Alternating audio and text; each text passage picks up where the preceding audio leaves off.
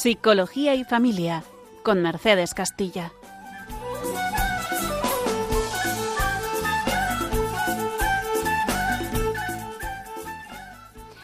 Muy buenas tardes a todos. Bienvenidos al programa Psicología y Familia de Radio María.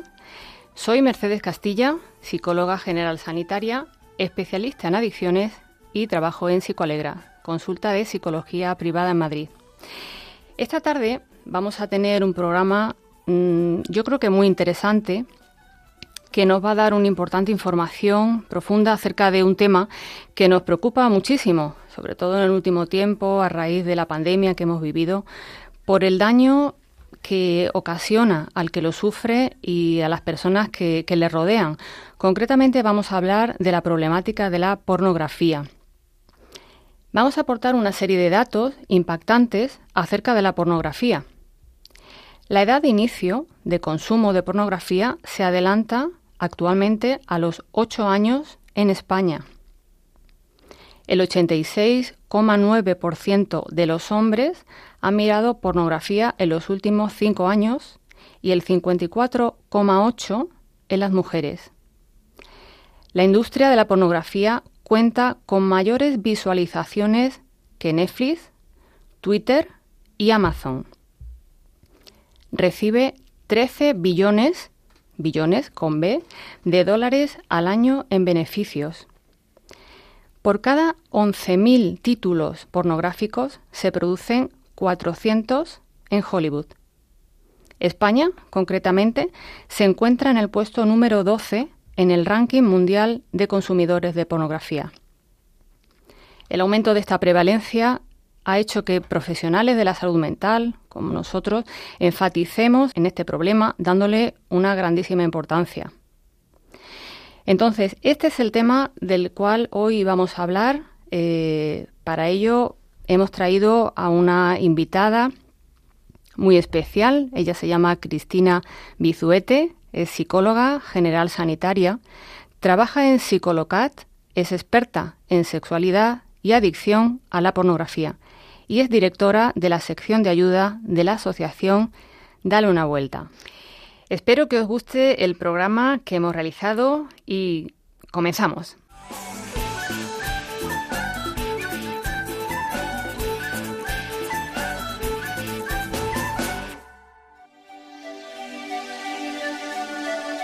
La entrevista.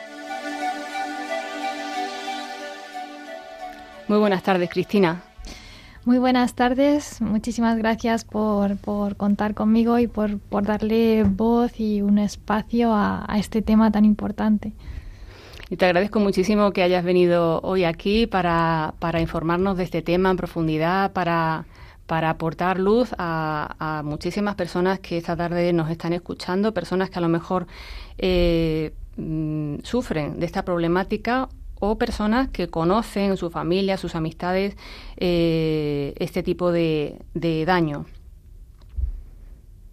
Eh, vamos mm, a, si te parece, a introducir un poco este tema. Me gustaría saber,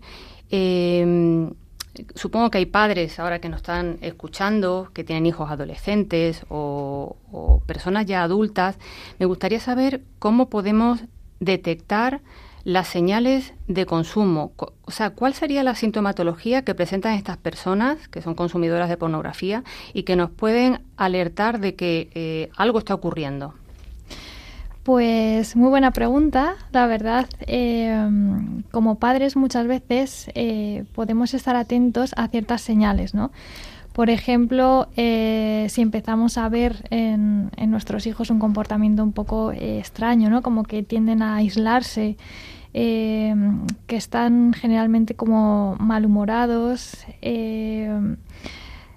si les sentimos como desconectados muchas veces también, pues ya esto nos indica, ¿no? Como que algo está sucediendo. Eh, entonces es importante estar atentos con esto. También muchas veces eh, ya no solo los adolescentes, ¿no? incluso aunque sean mayores, pueden estar pasando por, por, por esta adicción que es muchas veces tan silenciosa, está tan, tan normalizada también. Eh, y entonces es importante ¿no? mm, ver esto, el aislamiento, que el humor empeora, que la persona se desconecta, eh, todo esto nos indica que algo está pasando y pues eh, esto puede ser una, una opción, ¿no? La visualización de contenido problemático. O sea que el aislamiento sería una de las señales, ¿no? Entiendo que, que, es algo que se lleva en secreto, ¿no? La visualización de pornografía se lleva en secreto y se busca estar eh, solo el mayor tiempo posible, ¿no? Claro, eso es. además es que es un tipo de adicción que finalmente te va aislando, ¿no? Como como, como es algo que se realiza en la intimidad, a solas, al final la persona va buscando cada vez más momentos de, de esto, ¿no? de aislarse y sobre todo esa sensación de, desconexión, de tener muchas veces a la persona que tiene el problema delante eh, y, notarla que está ausente, ¿no? que no está, no está presente. Eh, yo supongo que, como todas las adicciones, supongo que también la adicción a la pornografía eh, es como la punta del iceberg, ¿no? Es decir, es lo, a lo mejor lo que se ve, pero lo que hay muchas cosas debajo, ¿no? Entonces, em, ¿cuáles serían los, los motivos o las circunstancias por las que una persona empieza a consumir? ¿Por qué ocurre esto? A ver, actualmente el principal motivo es que la pornografía no hace falta buscarla, sino que muchas veces llega, llega, ¿no? Llega a los adolescentes, tristemente llega muchas veces a los niños. Em, y, bueno, pues también hay un sector ¿no? que finalmente pues sí que accede a ella porque la busca, pero realmente está en todas partes, está en las redes sociales. Las redes sociales es algo que se utilizan muchísimo y al final es que mm, llega, ¿no? ya no hace falta buscarla. Entonces, bueno, el primer motivo sería ese, ¿no? Que estamos muy digitalizados, las redes sociales eh, están plagadas de pornografía, no hay un control, muchas veces no hay, no hay un control que, certifique que las personas que, a las que llega esa pornografía pues son mayores de edad. Entonces, eh, principalmente esto, ¿no? la digitalización tan grande que ha habido en tan poco tiempo eh, para la que no estamos preparados con, con leyes o con filtros adecuados. Claro, estamos eh, más mm, indefensos, ¿no? Más vulnerables, sobre todo los adolescentes, que es una edad en la cual mm, no hay una percepción del, del riesgo o del daño. Yo también en consulta veo en muchísimos casos cómo la pornografía es como la válvula de escape ante una serie de, de, emociones que no se sabe manejar. O sea, muchas veces me encuentro con, con pacientes que dicen, eh, bueno, pues tuve un problema en el trabajo y rápidamente pensé en ver pornografía o estaba muy triste o estaba aburrido, no sabía qué hacer y entonces veo que muchas veces es la dificultad para afrontar ese tipo de emociones la que me lleva a, la pornografía. Efectivamente, muchas veces eh, fuera parte de todo esto también estamos cada vez como más solos, más aislados. La tecnología en el fondo nos está también aislando mucho y al final eh, pues este también es un motivo, ¿no? Fuera parte de eso, en lo que comentas, ¿no? Las emociones, muy importante. Estamos como muy acostumbrados desde pequeños que lo bueno está bien visto, es genial, pero en cuanto hay una emoción negativa, nos caemos, lloramos, enseguida se nos ha transmitido, ¿no? Bueno, bueno, no pasa nada, venga, ya está, ya pasó, ¿no? Como que se nos ha enseñado desde muy pequeños que no hay una cabida para sentirse mal, que enseguida hay que estar bien y al final esto se traduce pues en que muchas veces de adultos no sabemos gestionar las emociones, como muy bien comentabas, ¿no? A veces el aburrimiento o que el propio estrés de estas rutinas que llevamos, de trabajo, de perfeccionismo, de estar todo el día respondiendo emails con el móvil en la mano, al final genera una serie de emociones para las que no estamos preparados para gestionar porque son negativas y es verdad que al final ¿qué hacemos? Tapar. Eh, en este caso con la pornografía, pero hay muchas personas que tapan pues con la comida, con las compras, ¿no? Al final tapar, tapar esas emociones. Claro, y eso mm, eh, tiene una serie de consecuencias, evidentemente, ¿no? Es decir, una persona empieza a visualizar pornografía y, entiendo que hay consecuencias en la persona desde los primeros momentos, pero luego ya, pues a largo plazo, entiendo que, hay una afectación global, ¿no? ¿Cuáles serían estas consecuencias? Em, de las primeras consecuencias eh, se desajusta el sistema em, de recompensas ¿no? a nivel cerebral. Eh, claro, es que cuando hablamos de pornografía está como tan normalizado que es como, bueno, pero ¿cómo la pornografía va a causar adicción, no? Pues sí la causa, ¿no? Por este motivo también, porque mm, eh, al final al visualizar eh, pornografía mi cerebro no está preparado para una sexualidad visualizada, ¿no? En la que yo eh, pienso que lo que les está pasando a los actores pues es todo bueno, ¿no? En la sexualidad real pues hay torpezas, hay distracciones, todo esto ayuda a regular los químicos a nivel cerebral. Eh, cuando visualizo no hay nada de esto, entonces al final se produce como una intoxicación a nivel cerebral eh, de dopamina, que, es una sustancia que, que es la que se encarga de recompensar esas pequeñas cositas que hacemos, ¿no? Pues cuando que tienen que ver con la supervivencia, cuando comemos, cuando hacemos deporte, eh, la propia sexualidad la recompensa, ¿no? Eh, pero al visualizar la recompensa a un nivel excesivo, entonces al final eh, esa intoxicación hace que el resto de cosas me empiecen a parecer menos menos atractivas, ya una buena comida, una buena cena con amigos, ya no es mm, tan pues a lo mejor no lo vivo de manera tan intensa, ¿no? Y todo pues por, repetir este consumo de pornografía eh, se me va desajustando ¿no? ese nivel de recompensas. Eso también afecta mucho a, nivel cerebral a otras áreas, a la concentración, a la memoria. Eh, también me voy aislando y al final eh, muchísimos pacientes terminan refiriendo como que mm, se sienten como sin ganas de nada, eh, han perdido mucha concentración, no, no les apetece estar con nadie.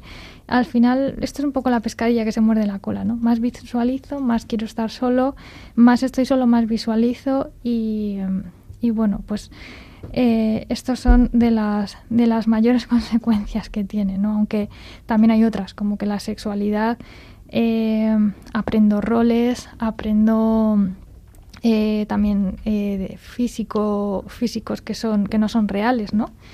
Eh, al final toda la sexualidad real se desajusta porque estoy aprendiendo de algo que es ficticio, que no es real y que no es funcional. Entonces, nosotros siempre decimos que si vemos mucho canal de cocina, por ejemplo, voy a aprender a cocinar.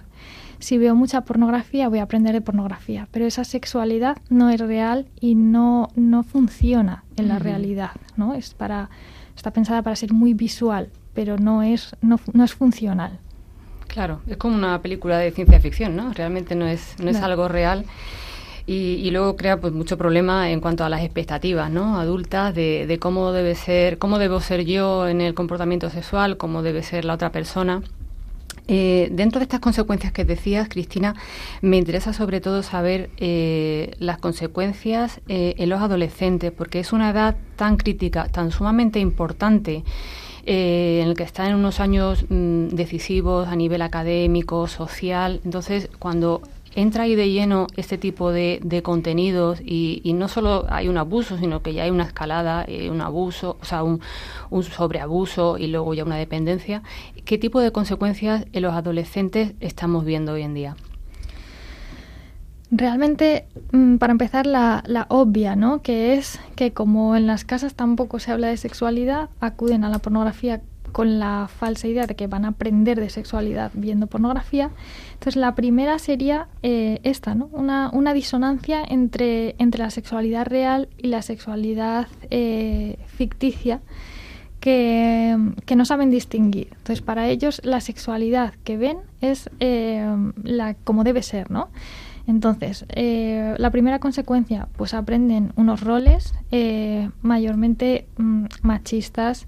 En muchas ocasiones la mujer es la mayor afectada, entonces, bueno, pues eh, todo esto lógicamente se absorbe, se aprende y se, y se asume como normal, ¿no? Entonces, esa es la primera. Pero luego también, bueno, pues tienen en el ámbito académico incluso lo que hablábamos, ¿no? De que afecta la memoria, afecta la concentración, la persona tiende a aislarse, entonces todo esto también son consecuencias que sobre todo pues eh, los adolescentes que están formándose están todavía creciendo em, y, están estudiando, están en momento de, formarse, de crecer, de, plantearse cómo es eh, pues la sexualidad, la, sociedad, todo. Entonces lo que están percibiendo en la pornografía les afecta a la hora de, formarse, claro. Antes, cuando decías eh, respecto a, los roles que se, que se producen, eh, el, rol también en la mujer, se me ha venido un poco a la cabeza que estamos viendo últimamente pues, un aumento mm, llamativo y preocupante de los delitos de agresiones sexuales ¿no? y de las llamadas eh, manadas. Eh, ¿Tú crees que hay relación entre ambos eventos, entre este tipo de delitos o las agresiones sexuales y una visualización de pornografía? claramente hay, una relación directa. Eh, no sería tampoco ético ¿no? Que, le achacáramos toda la culpa a la pornografía. ¿no? También el nivel pues, de, educación cultural que está viendo, la hipersexualización que está viendo eh, de las propias personas, eh, bueno, muchos factores. ¿no? Pero sí, sí, desde luego la pornografía tendría, aportaría ahí su granito de arena, ¿no? tendría su parte de culpa, puesto que, como decíamos, ¿no? la mayoría de los adolescentes terminan acudiendo al final a la pornografía para aprender de sexualidad y ahí se encuentran pues que la mujer no tiene mucho ni voz ni voto, sirve para, simplemente pues para ser desnudada y poco más, el hombre es el que maneja, dirige, todos esos roles los absorben em, y, desgraciadamente la pornografía que navega por la web pues es así, ¿no? Es, eh, hay mucha violencia, mucha agresión, sobre todo a la mujer, como decíamos. Y todo esto, pues eh, al estar creciendo con ello, lo ven normal, porque muchísimas, muchísimos, por ejemplo, pacientes em, que, que yo tengo sí que al ser a lo mejor más mayores, la pornografía han accedido a ella pues mediante revistas y cosas así, ¿no? Es, es diferente, ellos se han, se han criado de otra manera pero los adolescentes y niños de esta época eh, les está llegando esto, les está llegando muy pronto y, al final lo absorben y lo, consideran normal. Entonces sí tendría una relación eh, y tendría pues parte de culpa. Claro, al fin y al cabo el tipo de pornografía que hoy eh, está es mm, sexo explícito absolutamente violento. Entonces, eh, entiendo que mm, esa agresividad sexual se aprende y, se intenta luego reproducir de alguna forma, ¿no? Se imita. Claro, eso es, sí, sí. Y no es raro tampoco encontrarse en consulta pues un montón de, personas que al final o tienen problemas en su sexualidad real porque no se parecen nada a lo que han aprendido, no se parece nada a lo que han visto. Eh, y además personas jóvenes em, y, también por el otro lado, ¿no? Personas que dicen, pues no me siento a gusto porque eh, pues eh, resulta que mm, la otra persona lleva a cabo eh, muchas veces acciones que no son de, que no tienen que ver con el cariño, el respeto, ¿no? Muchas veces creen que tiene que ser la sexualidad de una manera, pues eso, un poco, un poco directiva, un poco agresiva. Agresiva. Claro, es ausente absolutamente de vínculo, de cariño, eh, que es un poco el centro de una relación sexual amorosa, ¿no? No tiene nada que ver. Ahora que comentas un poco eh, sobre el, impacto ¿no? en, la, en, la, sexualidad, en la pareja, eh, tú que, en tu experiencia, que, mm, ¿a qué impacto tú ves en tus pacientes en, en, el, en el ámbito de las relaciones de pareja, la sexualidad? ¿Cómo, ¿Cómo, afecta la pornografía en esto? Sí, sí, tiene, desde luego tiene una, una relación que se ve clara y directa, ¿no? Eh, como te comentaba, ¿no? Hay esas, esas dos partes. Muchas veces la mayoría, incluso la mayoría son hombres, eh, consumidores habituales, ¿no? Con un, uso problemático de la pornografía, presentan eh, pues disfunción sexual, ¿no? eh, tienen problemas para llevar a cabo la relación sexual real, pues por lo que decíamos, ¿no? Porque en una, en una sexualidad real pues hay distracciones, hay torpezas y, el cerebro tiene que saber manejar todo eso y, y, luego además pues es verdad que por el otro lado incluso pues eh, muchas mujeres o algún hombre también refieren ¿no? que cuando la, la persona consumidora eh, está teniendo la relación sexual, sienten a la persona como ausente, como que está recreando algo, pero no están eh, donde tienen que estar, ¿no? Entonces, la sexualidad real eh, se ve muy afectada en ese sentido.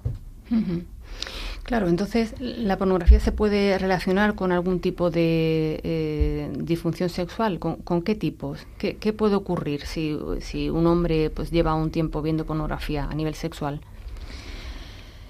El, principal problema es que no pueda completar el, el, acto sexual, porque, como decíamos, ¿no? ha aprendido de roles, ha aprendido de, de, físico también, no un físico que no existe, porque la mayoría de las mujeres eh, que aparecen en la pornografía pues están también pues operadas, muy retocadas, ¿no? Y eso no es un físico real, que tú te encuentres una mujer real por la calle o una mujer como pueda ser tu pareja, no es un físico real, ¿no? Entonces, eh, al final, aunque quieren llevar a cabo eh, la actividad sexual, finalmente mm, pues no, es posible completarla no porque porque bueno pues al final a nivel fisiológico eh, todo lo que yo he estado eh, observando pues está ahí, ¿no? Luego también está la parte de que, claro, la, mm, el consumo de pornografía está muy asociado a vivir también la sexualidad a solas, lo que hace que cuando quiero tener una relación en pareja, al final yo he vivido mi sexualidad a solas, ¿no? Muchas veces se produce ya ahí em, que no estamos tan, tan de acuerdo en el momento de llevar a cabo el acto sexual porque yo ya me he saciado, ¿no? Entonces, ahí pues... Claro. Bueno, la verdad es que me está resultando interesantísimo, Cristina, todo lo que estás comentando y creo que nos está aportando eh, mucha luz a todo este tema. Eh, vamos a hacer una, una pequeña eh, parada con música. Vamos a escuchar una canción que nos va a ayudar a reflexionar. Es una canción muy conocida de una, de una intérprete muy conocida, Amy Winehouse, Rehab es la canción, y en ella, que es un poco autobiográfica, se expresa la, el reconocimiento de tener una adicción, pero la dificultad o la resistencia para iniciar un camino de curación. Vamos a escucharla.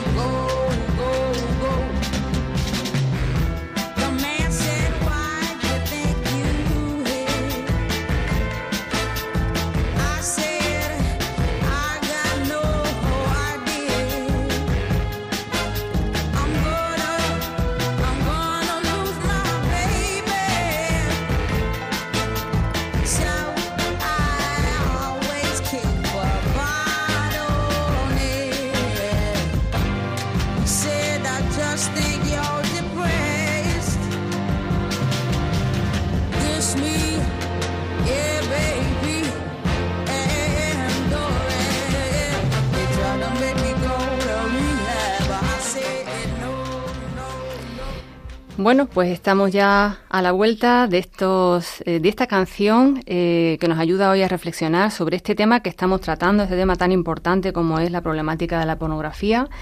Eh, recordamos que estamos en el programa Psicología y Familia de Radio María. Soy Mercedes Castilla y hoy tenemos una invitada muy especial, Cristina Bizuete, que nos está abriendo los ojos sobre este problema de la, de la pornografía. Eh, Cristina, em, hemos estado hablando mucho sobre esas señales de consumo, los motivos por los cuales se, suele consumir la pornografía, la afectación a nivel general y, en las relaciones de pareja, eh, pero cuando hablamos de pornografía, en general y de forma natural, pensamos en hombres. Pero, ¿qué podemos decir del rol de la mujer en este problema? Eh, sí es verdad que generalmente solemos pensar en hombres, lo que no quiere decir que también haya mujeres consumidoras cada vez más, pero es verdad que la mayoría son, son varones, ¿no? Em, y la mujer, eh, pues sí, hay, hay a lo mejor dos cosas que resaltar. Eh, la primera que muchas veces eh, de esos hombres consumidores también están sus parejas, ¿no? Eh, las cuales muchas veces como la pornografía está tan normalizada, se les da un poco el mensaje de, bueno, ¿qué más da, no? Si tu pareja consume pornografía, ¿qué más da, no? Y sin embargo, no es así, ¿no? Y nos encontramos pues muchísimas mujeres, incluso en consulta, que, que, llegan con un poco de vergüenza a expresarnos que, pues que, que, lo han vivido muy mal al enterarse que su pareja consumía pornografía. Lo viven casi como una infidelidad. Eh, esto trae problemas de pareja eh, pues muy grandes. Eh, ellas mismas lo achacan también a, a, ellas mismas, ¿no? pues a su, esto le afecta a su, a su propia autoestima. Empiezan a compararse con esas mujeres y por qué visualiza esto, ¿no? al final, bueno, pues también en cuanto, en cuanto a las parejas de, de las personas con uso problemático, hay también un, un, un gran tema, ¿no? Y luego también, eh, bueno, pues la mujer, eh, lo que comentábamos, ¿no? ¿Qué podemos decir? Pues que, que efectivamente es la, la, gran perjudicada muchas veces, tanto por, por lo que se aprende en la pornografía, ¿no? De cómo tratar a la mujer, por lo que se ve allí de, de, pues de la función que tiene la mujer, se la degrada mucho. Y, y al final también las mujeres que son consumidoras muchas veces de pornografía, aprenden también esos roles y, y son más propensas a, aceptar eh, pues comportamientos que no tienen por qué aceptar, ¿no? De agresividad uh -huh. también muchas veces. Uh -huh. Sí, como una especie de sumisión, ¿no? De aceptación de ser tratadas así, ¿no? O sea, se normaliza. Se normaliza, claro, como, como bueno, pues se supone que es lo que tiene que ser. Eh, bueno, pues yo tengo que aguantar porque, porque bueno, porque es, este es mi rol, ¿no? Eh, en tu opinión, en tu experiencia, Cristina, ¿cuáles serían los factores de riesgo eh, o los perfiles que pueden propiciar una adicción a la pornografía? Es decir, ¿por qué hay personas que se la encuentran en el camino y, y se queda ahí? y otras personas que se enganchan. O sea, ¿qué, qué hay detrás? ¿Cuál es el caldo de cultivo que puede eh, propiciar este tipo de problemática? Muchísimas veces eh, lo que comentábamos antes, ¿no? Una mala gestión de las emociones, un mal aprendizaje de, de, gestionar las emociones puede llevarme a tapar mis emociones negativas con algo, ¿no? La pornografía al final, como es algo que me encuentra a mí muchas veces, no tengo ni que buscarla, pues eh, muchísimas personas caen en este consumo. También personas eh, que ya de por sí no son a lo mejor tan, tan activas, tan sociables, ¿no? pues el hecho de pasar también más tiempo a solas, al final lo que decíamos también ¿no? al principio de la entrevista, es un poco la pescadilla que se muerde la cola, ¿no? mientras yo más tiempo paso a solas, al final la, consumo pornografía, pues eh, eh, más me quiero aislar y, y, así, ¿no? es un círculo. Entonces, eh, fundamentalmente esto, ¿no? El tener una mala gestión de las emociones, eh, no saberlas eh, experimentar y darles un hueco y un lugar. Hoy me siento mal, no pasa nada, pues ya está, ¿no? No, el querer taparlas para, para estar bien ya, ¿no?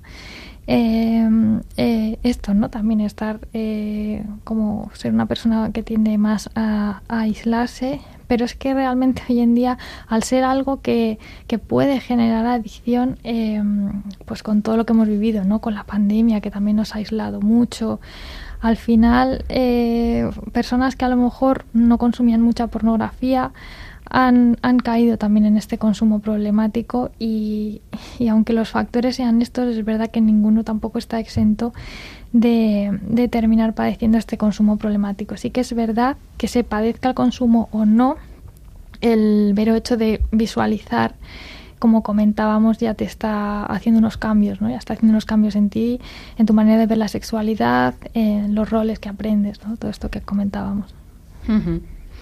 Entonces, respecto a una intervención, a, o sea, las personas que nos escuchan ahora mismo, eh, ¿qué tipo de intervención, qué tipo de tratamiento, qué tipo de salidas, de ayudas eh, existen para este tipo de, problemática de la pornografía? Eh, bueno, eh, se puede aplicar pues más o menos lo mismo que se aplica ¿no? con otras adicciones.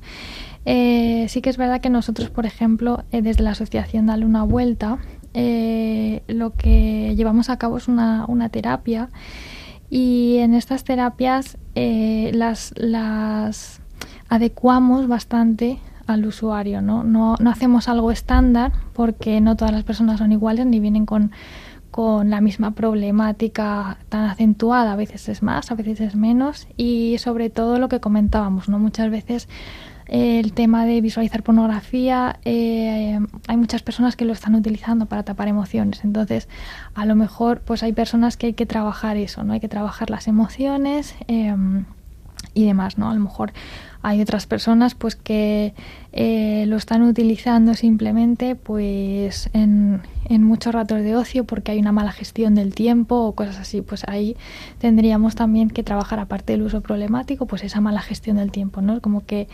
eh, eh, yo bajo mi experiencia lo que lo que suele funcionar mejor es adecuar bastante la terapia a, a cada paciente y a cada situación que te trae, ¿no? O sea, un tratamiento más personalizado en función de, cada persona, ¿no? Eh, cuando decías antes el tema de las emociones, a mí me llama mucho la atención eh, que en consulta eh, veo que, hay una intolerancia muy grande a lo que son las emociones que, le llamamos socialmente negativas, pero no son negativas, son desagradables porque no son agradables experimentarlas, ¿no? Como es, por ejemplo, pues el aburrimiento, la tristeza, ¿no?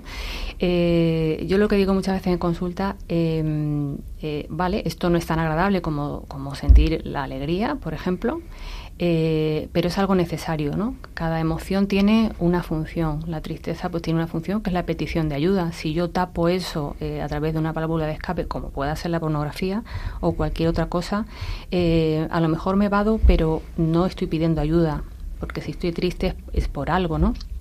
Entonces es muy importante desarrollar esa tolerancia que nos permita, eh, bueno, pues darle importancia justa y no quererla eh, tapar eh, o prohibir, ¿no? O prohibir. Cristina, ahora nos están escuchando muchos padres con hijos adolescentes, muchas personas también adultas. ¿Qué tipo de pautas tú puedes aconsejarle para prevenir este problema en las casas?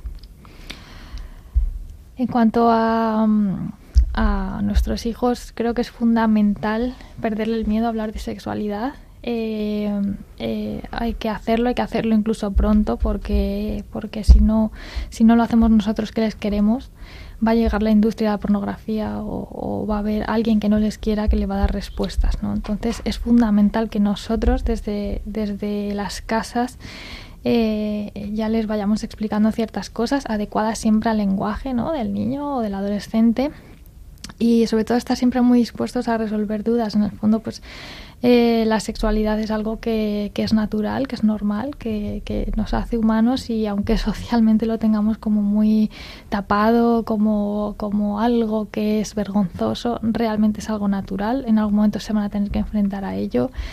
Eh, necesitan respuestas y, lo suyo es que desde casa pues se les dé también unas pautas y no vayan como decíamos no nosotros que les queremos somos responsables de desde ese cariño eh, guiarles y que no acudan a, las industrias a encontrar respuestas no porque al final pasan toda esta serie de cosas o sea, llevar a cabo una serie de conversaciones que a veces no son, eh, no son tan cómodas, eh, ¿no? Son conversaciones como muy incómodas, pero luego realmente eh, los, los chicos y las chicas agradecen muchísimo este tipo de, de ayuda de, de, las personas de referencia, que son los padres, ¿no? luego ellos luego se acuerdan, sí, pues yo con mi padre hablaba de este tema o con mi madre, y, y, ellos agradecen que, que al fin y al cabo esa, esa orientación y esa dirección en la vida tan importante eh, en estos temas, ¿no? Sí, muchas veces no, no es necesario incluso eh, preparárselo y tener la conversación incómoda del siglo, ¿no? sino a lo mejor aprovechar ¿no? esas escenas que salen en las películas o, en, los anuncios incluso, ¿no?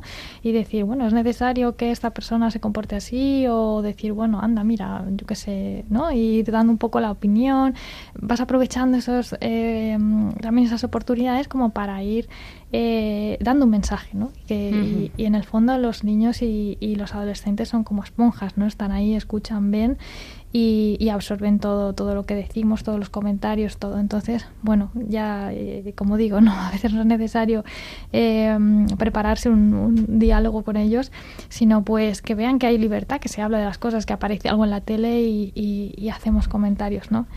Y con respecto a tu pregunta también en cuanto a ya no adolescentes y niños, sino el resto, ¿no? Los adultos, eh, qué cosas pueden hacer eh, trabajan mucho las emociones, aceptar las emociones cuando vienen que son negativas o pues eh, bueno no negativas ¿no? sino menos menos agradables.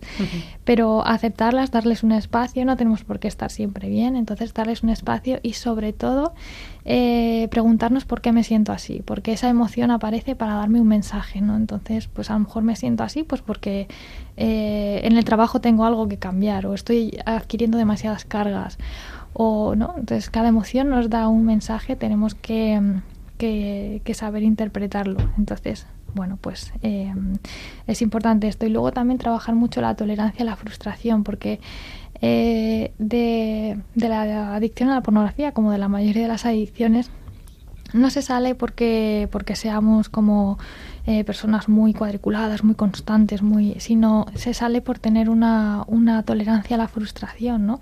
Cuando tú toleras esas ganas de consumir pornografía o esas ganas de consumir lo que sea, ¿no? Que te está, te está manteniendo, te está reteniendo, te está haciendo esclavo pues al final, cuando tú toleras esa emoción negativa, al final eres capaz de dejar de consumir.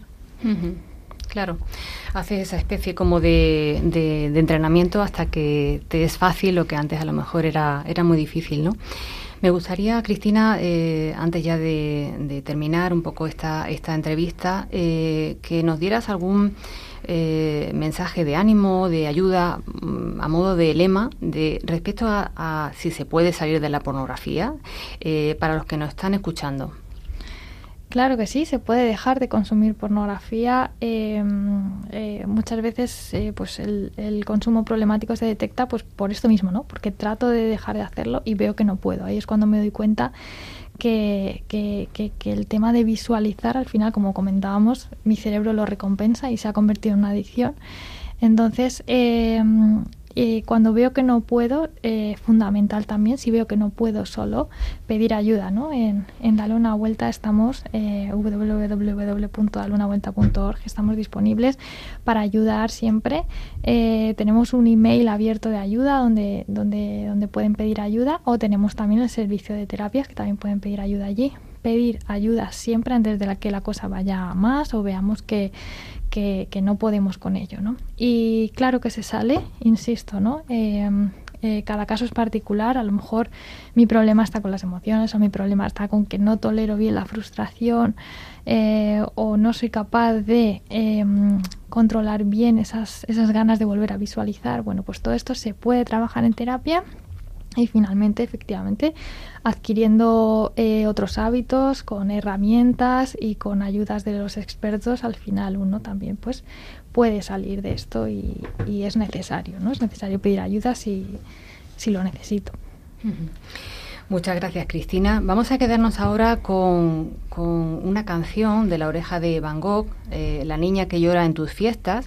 Es una canción que, igualmente, eh, junto con la anterior, pues nos va a ayudar a, reflexionar, ¿no? Y, en una adicción eh, ocurre normalmente pues un conflicto dentro de nosotros, que es un poco la lucha entre lo que nos apetece y lo que nos conviene.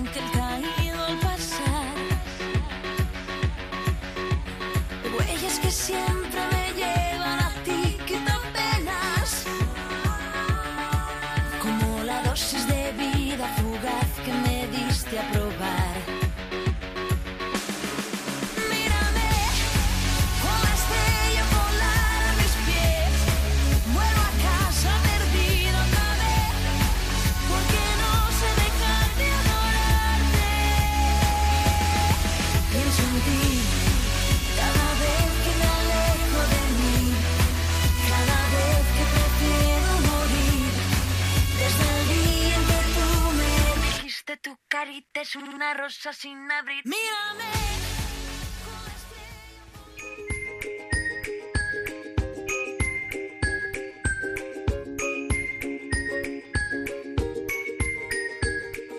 El micro es tuyo.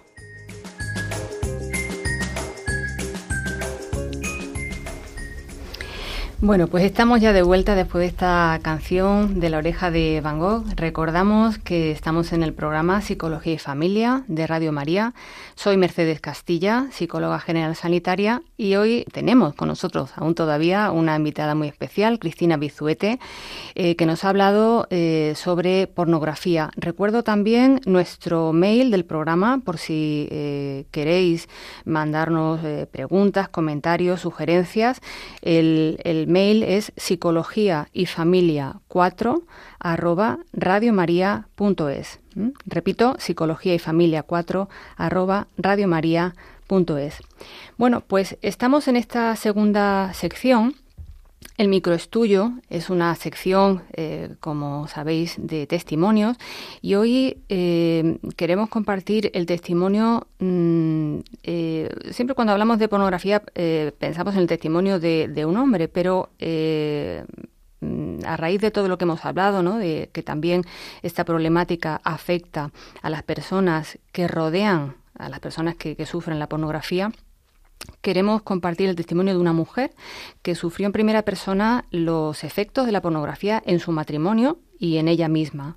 Eh, de lo que decía antes, que el consumo de pornografía es mayoritario entre los hombres, pero y aunque cada vez más está extendido entre las mujeres, causa un daño muy grande por lo que supone eh, de traición para la mujer, de sentimiento de traición, de infidelidad, de incomunicación, de baja autoestima e incluso de culpabilidad, ¿no? Lo que decías antes, Cristina, de que muchas veces cuando la mujer va a la consulta eh, va con un sentimiento de culpabilidad, de, de, no ser suficiente, de que son ellas el problema, ¿no? Cuando eh, es una eh, consecuencia de todo este tipo de problemática.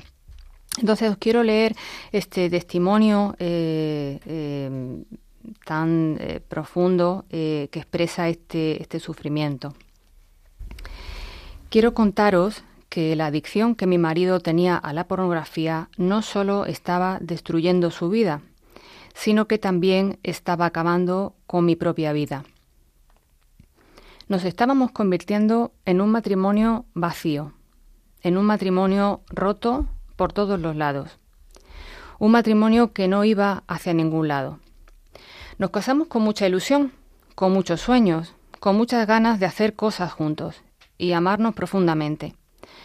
Pero la pornografía no estaba dejando que nuestra relación pudiese crecer, que nuestro amor el uno por el otro avanzara y se mostrara de una manera real, de una manera que llenase el corazón del uno y del otro. Yo me empecé a sentir muy vacía, empecé a sentir que no valía realmente, que como mujer no era suficiente. Me empecé a sentir muy sola. No era capaz de hablar este tipo de cosas con nadie y empezaron mis complejos. Quería aumentar mi pecho, quería aumentar mis glúteos, quería cambiar muchas cosas de mi físico porque consideraba que no era apta, que yo era la mujer que tenía que ser para él. Entonces pensé que el problema realmente lo tenía yo. Él se estaba convirtiendo en un hombre muy frío, en un hombre que no era accesible, en una persona muy distante. Y eso a mí me estaba hiriendo profundamente porque yo lo amaba, yo quería estar con él, yo quería hacer mi vida completamente con él. No quería que hubiese nada ni nadie que estuviera en medio de nosotros. Pero mi marido estaba cada vez más distante conmigo. Yo intentaba acercarme a él, pero no era capaz de llegar a conectar con él. No era capaz de saber realmente lo que pensaba, lo que había dentro de él, en sus sentimientos, en sus emociones. No lograba saber qué estaba ocurriendo.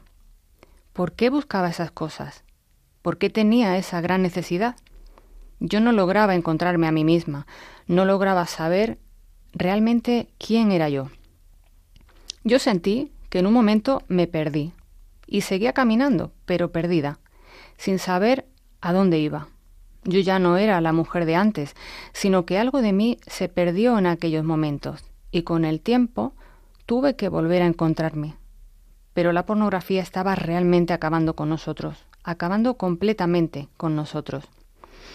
Perdí mis aspiraciones, perdí mis ilusiones, perdí lo que quería realmente en mi vida individual como mujer. Lo había perdido todo en el camino. Sentía que no me quedaba nada, porque realmente lo que yo quería era estar con mi marido y que estuviésemos bien. A los tres años de casarnos tuvimos que separarnos. Tuvimos que dejarlo todo y cada uno buscar ayuda por su lado. Buscar ayuda porque la relación ya era insostenible. No avanzábamos. Mi marido cada vez estaba más y más sumergido en la pornografía y estábamos llegando a unos límites, a unos extremos bastante profundos. Nuestro matrimonio ya no había por dónde cogerlo, entonces nos separamos unos meses y a los meses volvimos a intentarlo, volvimos a rehacer nuestra vida juntos. Fueron unos momentos muy difíciles. También el, el volver a juntarnos porque yo estaba aún muy dolida, muy herida, tenía mucha desconfianza en mí. Mi autoestima todavía no estaba solucionada. Todavía peleaba como mujer en quién era yo. Y tenía todavía dudas de si él realmente había cambiado y quería estar conmigo y me amaba de verdad. En esos tres años yo nunca dejé de creer que mi marido podía salir de esa adicción, una adicción tan fuerte y tan profunda que lleva a las personas a perder no solo sus valores, sino toda su persona en sí. Por eso yo quería estar cerca de él, quería estar a su lado, no quería abandonarlo, no quería dejarle a la primera de cambio. Yo sabía que él podía salir de esa adicción, pero tuve que darme cuenta de que necesitaba una ayuda más especializada, necesitábamos esa ayuda, y cuando lo tuve que ver no fue fácil, porque eso trajo conflicto entre nosotros. Pero él, mi marido, aceptó aceptó entrar en un centro de rehabilitación y ha sido lo mejor que nos ha podido pasar como matrimonio, de las mejores cosas que hemos decidido. Bueno, Cristina, este es el testimonio eh, que comentaba antes de, de la otra cara de la moneda, ¿no? De las personas que están alrededor de, de los que sufren la pornografía y que conlleva, evidentemente, un gran sufrimiento eh, paralelo.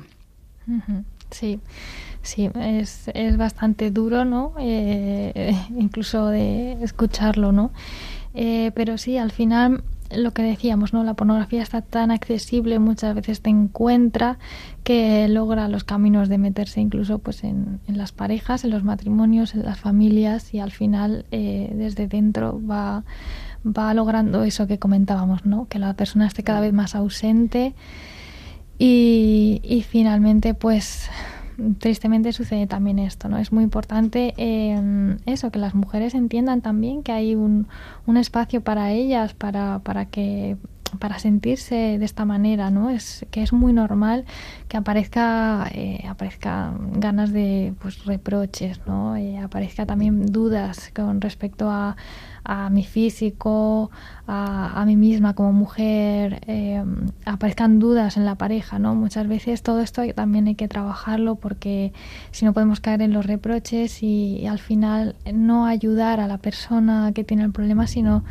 aislarla, ¿no? Eh, entonces, bueno, pues eh, sí, realmente sí, sobre todo me gustaría dejar ese mensaje, ¿no? Si, si hay alguna mujer que nos está escuchando, que se ha sentido identificada, que sepan esto, ¿no? Que, que, que bueno, que se puede, que es una lucha que se puede, pero hay que ponerle nombre al problema, hay que hablarlo cara a cara, de frente. Eh, y, si, y si la persona que tiene el consumo problemático quiere también, pues juntos se puede salir de, de, de este mal que también está afectando ¿no? mucho a los matrimonios, a las familias hoy en día.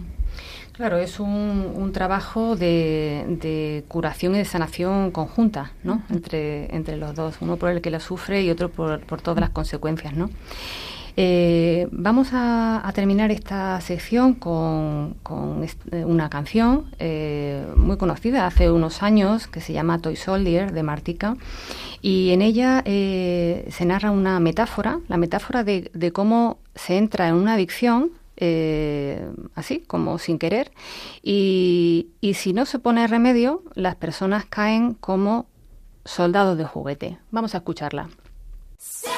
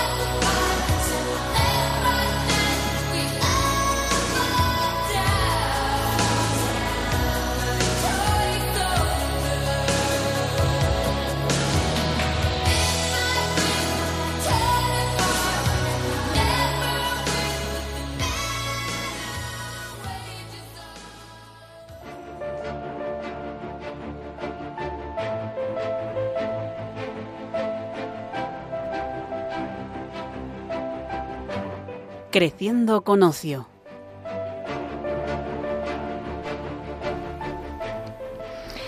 Bueno, pues estamos a la vuelta ya de esta canción que hemos escuchado, Toy Soldier de Martica. Eh, estamos ya terminando este programa interesantísimo eh, en el programa Psicología y Familia de Radio María. Hoy hablando de pornografía con Cristina Bizuete. Yo soy Mercedes Castilla. Recuerdo nuevamente nuestro mail para que podáis mandar vuestras sugerencias, preguntas eh, a psicología y familia 4 arroba. Vamos a terminar el programa con esta sección de Creciendo con Ocio. Eh, hoy acerca de, esta temática, la pornografía, este, este, problema ahora mismo social tan grande, y queremos eh, recomendar concretamente eh, dos libros, en principio.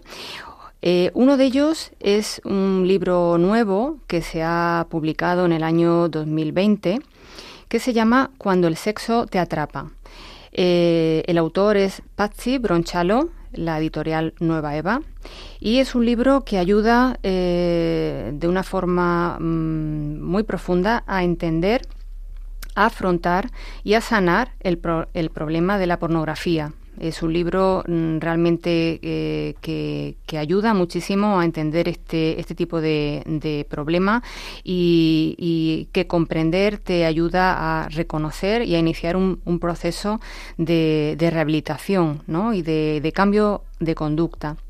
El segundo de los libros que queremos hoy también recomendaros acerca de este, de este problema es de Miguel Ángel Fuentes, se llama La trampa rota, de la editorial Montepuello y eh, fue publicado en el año 2016. O sea que tenemos aquí dos libros, eh, Cuando el sexo te atrapa y La trampa rota, que pueden ser lecturas eh, muy importantes que arrojan mmm, mucha luz, que ayudan eh, en este problema no solo para las personas que lo sufren eh, en primera persona, sino también para los que les rodean. Creo también, Cristina, que tú puedes recomendarnos otro tipo de ayudas. Sí, bueno. Eh, lo primero de todo, pues eh, dos documentales, que hay mucha gente que a lo mejor eh, más que leer le apetece verse algo, ¿no? Entonces, el, primero se llama Rise on Porn y bueno, el segundo se llama Cómo afecta el porno a nuestras vidas. Ese está disponible en nuestra página web www.dalunavuelta.org. Eh, ¿Cómo afecta el porno a nuestras vidas? Lo hemos estrenado prácticamente recientemente. Eh, y luego en cuanto a libros, pues eh, me parecen también interesantes a lo mejor pues La trampa del sexo digital. También, por ejemplo, Respeta mi sexualidad. Hay uno también que es de adicciones, las, las habla como de manera general, pero bueno, es aplicable también a la pornografía, ¿no? Que es Querer no es poder.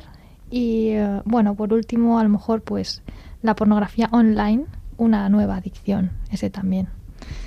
Muy bien, muchas gracias Cristina. Eh, bueno, se nos acaba el tiempo. La verdad es que eh, se me ha hecho tan corto y he disfrutado Sí. tanto y he aprendido tanto. Creo que, que es un sentir general. Eh, pero se nos acaba el tiempo. Me gustaría eh, eh, agradecerte de verdad que, que estés aquí, que hayas venido, que, que nos hayas mm, ayudado tanto a entender este, este problema y, y decirte que tienes las puertas abiertas de este programa y de Radio María para que puedas venir cuando quieras. Muchísimas gracias y muchísimas gracias por, pues, por haber contado conmigo, por, como decía al principio, ¿no? por abrir este espacio para hablar de este tema tan importante, ¿no? que no se conoce lo suficiente. Así que muchísimas gracias y, nada, nosotros también desde, desde Darle una Vuelta pues estamos dispuestos a venir a explicar lo que sea o que contéis con nosotros para lo que queráis. Muchas gracias, Cristina. Bueno, pues eh, como os decía, cerramos ya este, este programa. Eh, recuerdo nuevamente nuestro mail, psicología y familia 4 arroba radiomaria.es para que podáis mandarnos eh, preguntas, sugerencias, lo que, lo que necesitéis. Y sin más, eh, desearos una feliz tarde, una feliz semana y un abrazo a todos.